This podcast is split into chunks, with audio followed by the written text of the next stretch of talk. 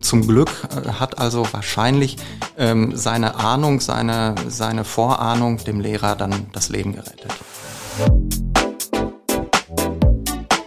Unterm U, der Dortmund-Podcast mit Bastian Pietsch. Hallo zusammen. Heute geht's bei uns um True Crime. Vor vier Jahren gab es in Dortmund einen Fall, der damals für einige Aufregung gesorgt hat. Drei Schülern wurde vorgeworfen, dass sie ihren Lehrer erschlagen wollten. Ich war damals noch relativ frisch Redakteur in Dortmund und eine Zeit lang war echt vieles rund um den Fall umstritten. 2020 gab es Urteile, allerdings ist eines davon bis heute nicht rechtskräftig. Und genau deshalb beschäftigt die Tat von 2019 jetzt wieder das Dortmunder Landgericht. Darum geht es heute in unserem Thema des Tages. Wir starten aber wie immer mit den Nachrichten. Update. Pünktlich. Der Ausbau der B1 zwischen der Stadt Krone Ost und dem Autobahnkreuz Dortmund-Unna soll wie geplant 2026 fertig werden. Bisher sind die Arbeiten allerdings hinter dem Zeitplan. Der weiterhin fließende Verkehr, Leitungen im Boden und andere Hindernisse haben sie verzögert. Die B1 soll von vier auf sechs Spuren ausgebaut und damit die A40 verlängert werden. Aufgetaucht. Ein 47-jähriger Dortmunder, der vor Monaten verschwunden war, ist nun wieder da. Die Suche nach Hans-Joachim Kempeni hatte viele Menschen bewegt. Seine Ex-Frau hat nun überraschend mitgeteilt, dass er Kontakt zu ihr aufgenommen habe. Kempeni lebe und es gehe ihm gut. Weitere Details des Verschwindens bleiben allerdings ein Rätsel. Goldenes Wunder. 15 Monate lang wurde die Petrikirche in der City renoviert. Nun ist sie wieder eröffnet, allerdings später als geplant. Asbest im Deckengewölbe hatte die Arbeiten verzögert. Besondere Attraktion der Petrikirche ist der große Flügelaltar aus dem Jahr 1521, das Goldene Wunder von Westfalen. Das Thema des Tages. Am 9. Mai 2019 wollten drei Schüler der Martin Luther King Gesamtschule den Lehrer Wolfgang Wittjow erschlagen. Sie waren damals 16, 17 und 18 Jahre alt. Möglicherweise rettete nur ein Instinkt Wolfgang Wittjow das Leben. Der Fall hat damals in Dortmund für großes Aufsehen und eine Debatte um Gewalt an Schulen gesorgt. Einer der damals Beteiligten wird nun in Dortmund erneut vor Gericht stehen. Darüber rede ich jetzt mit unserem Gerichtsreporter Martin von Braunschweig. Martin, was ist damals genau passiert? Du hast es gesagt, es war am 9. Mai 2019. Da haben drei Jugendliche, mindestens einer von diesen Jugendlichen war Schüler dieser Schule, ähm, beschlossen, dass äh, der Lehrer Wolfgang Wittjow sterben soll. Ähm, die drei haben sich dann äh, nachmittags nach der sechsten Stunde an der Schule getroffen. Einer ist noch mit dem Bus äh, von außerhalb dazugekommen. Dann sind Hämmer verteilt worden. Mindestens zwei von diesen Jungs haben einen Hammer bekommen und haben den sich in die Hose äh, gesteckt, in den Hosenbund, äh, sodass er eben nicht gesehen wird werden konnte. Und äh, dann wurde der Plan nochmal durchgesprochen und dieser Plan sah so aus, dass einer der drei sich auf einem abgelegenen äh, Garagenhof neben dem Lehrerparkplatz ähm, an die Wand lehnen sollte, auf den Boden setzen sollte und so tun sollte, als äh, wäre er krank oder verletzt. Und die anderen beiden sind dann losgelaufen zum Lehrerparkplatz, wo sie wussten, dass Wolfgang Wittjow um diese Uhrzeit äh, lang gehen würde. Und sie haben ihn dann auch tatsächlich angetroffen, haben gesagt, Herr Wittjow, bitte kommen Sie schnell, unserem Freund geht es schlecht, er braucht Hilfe. Ähm, und äh, der ist dann natürlich mitgegangen, weil er ja äh, daran erst einmal geglaubt hat. Er sagt aber, dass es ihm da schon sehr merkwürdig vorgekommen ist, diese ganze Situation. Er ist dennoch mitgegangen zu diesem Garagenhof und Ziel war eben, dass der Lehrer sich runterbeugen sollte zu diesem vermeintlich kranken äh, Schüler und äh, gucken sollte, was er denn hat.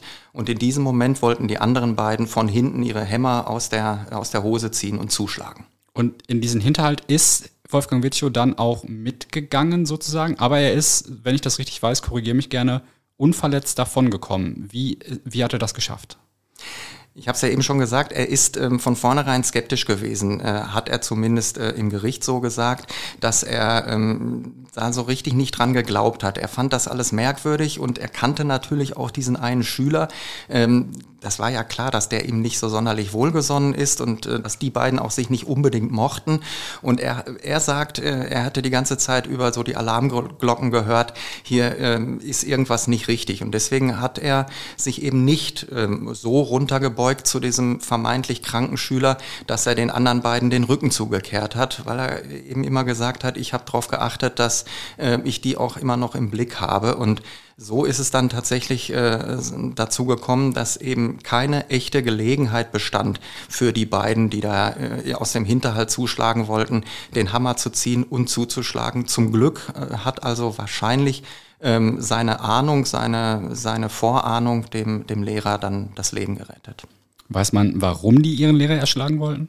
Es heißt, dass dieser, dieser damals 16-jährige Schüler ähm, äh, schlechte Noten hatte, also Noten, mit denen er nicht zufrieden war und vor allen Dingen eben bei Herrn Wittjo schlechte Noten hatte. Und er hat äh, eben Sorge gehabt, dass das auf dem Zeugnis doof aussieht für seine Eltern und dass es dann möglicherweise mit dem Schulabschluss auch nicht richtig hinhaut. Und ähm, in diesem Moment ist er auf diese ja vollkommen irrsinnige Idee gekommen, äh, den Lehrer dafür nicht nur verantwortlich zu machen, sondern den Lehrer dafür zu töten. Ähm, ja, man muss sich das überhaupt vorstellen, was, was da in diesem äh, Kopf vorgegangen ist, weil indem du den Lehrer tötest, äh, ändert das ja äh, zunächst erstmal nichts äh, an den Zeugnisnoten, die du dann mit nach Hause bringst äh, im, im Sommer. Also von daher aus vielerlei Hinsicht eine völlig aberwitzige Idee und dann auch noch zwei ähm, Freunde von dieser Idee begeistern zu können und davon überzeugen zu können, mitzumachen, das spricht schon äh, dafür, dass da äh, so wirklich ähm, sehr, sehr viel Unverständliches damals im, im Gespräch war. Der damalige Haupttäter wurde 2020 dann wegen versuchten Mordes schuldig gesprochen, ein Mittäter wegen Beihilfe und ein 18-jähriger weiterer Beteiligter wurde freigesprochen. Doch genau der soll nun wieder in Dortmund vor Gericht. Warum? Weil die Staatsanwaltschaft gegen diesen Freispruch Revision eingelegt hatte. Das bedeutet, dass dann der Bundesgerichtshof dieses erste Urteil noch einmal überprüft auf Rechtsfehler. Und diese Revision war erfolgreich und deswegen hat der BGH angeordnet, dass eine andere Strafkammer des Landgerichts Dortmund jetzt gegen diesen äh, jungen Mann, der ist inzwischen 23 Jahre alt, noch einmal verhandeln muss. Und diese andere Strafkammer muss jetzt den Fehler von ihren Kollegen sozusagen aufklären? Also was müssen die jetzt herausfinden? Der versuchte Mord hat nach Ansicht der Richter damals am Landgericht Dortmund schon begonnen gehabt. Das heißt, ähm, die sogenannte Schwelle zum Jetzt geht's los, so nennen das die äh, Juristen, die ist schon überschritten gewesen. Und das hat auch das, äh, das hat auch der BGH äh, bestätigt und gesagt, ja, das war so. Deswegen haben sie diesen einen Mittäter ja auch verurteilt.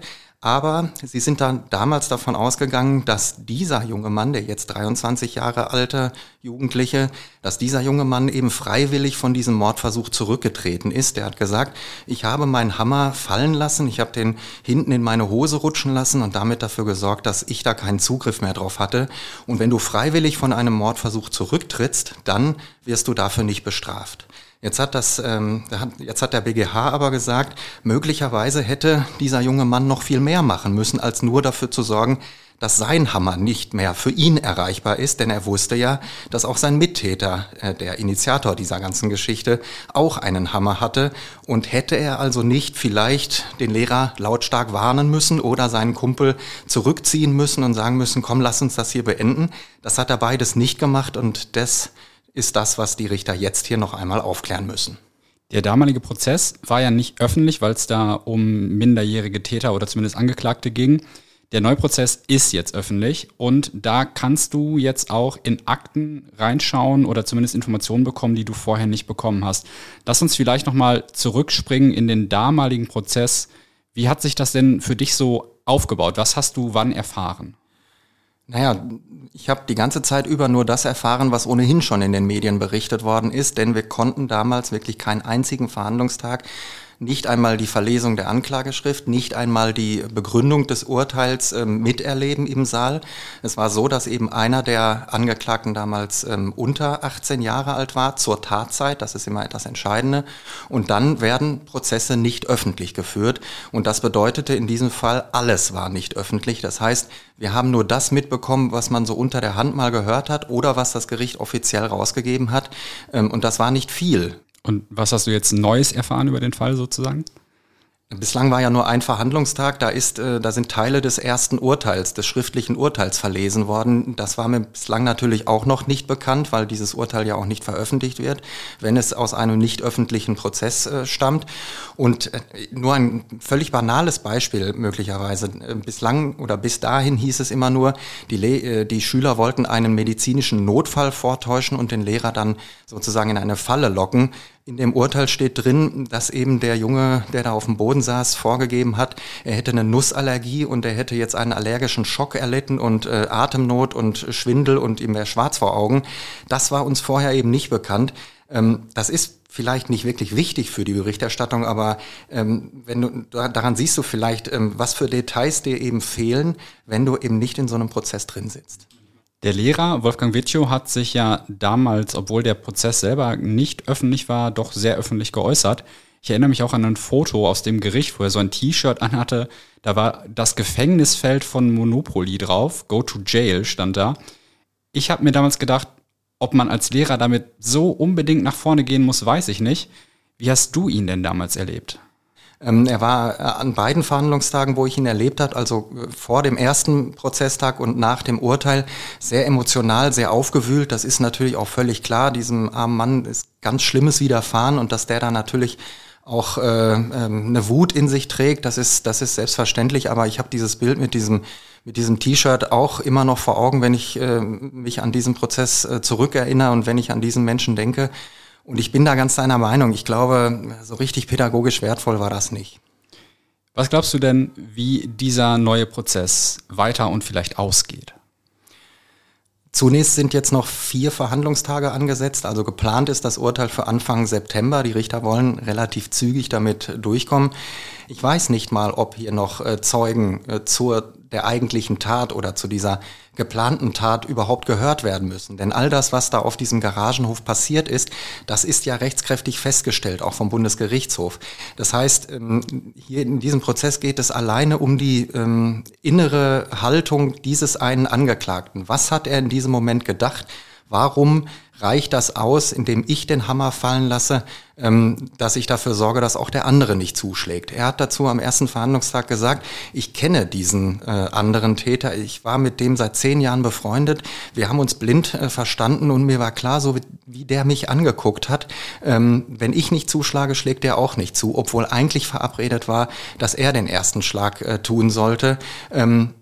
Diese Fragen sind es, die die Richter jetzt zu beantworten haben und äh, zu klären haben. Und da müssen sie sich eigentlich nur mit dem mit diesem einen Angeklagten immer und immer wieder unterhalten und versuchen dahinter zu kommen, ob man dem das glauben kann äh, oder eben nicht. Und glaubst du ihm?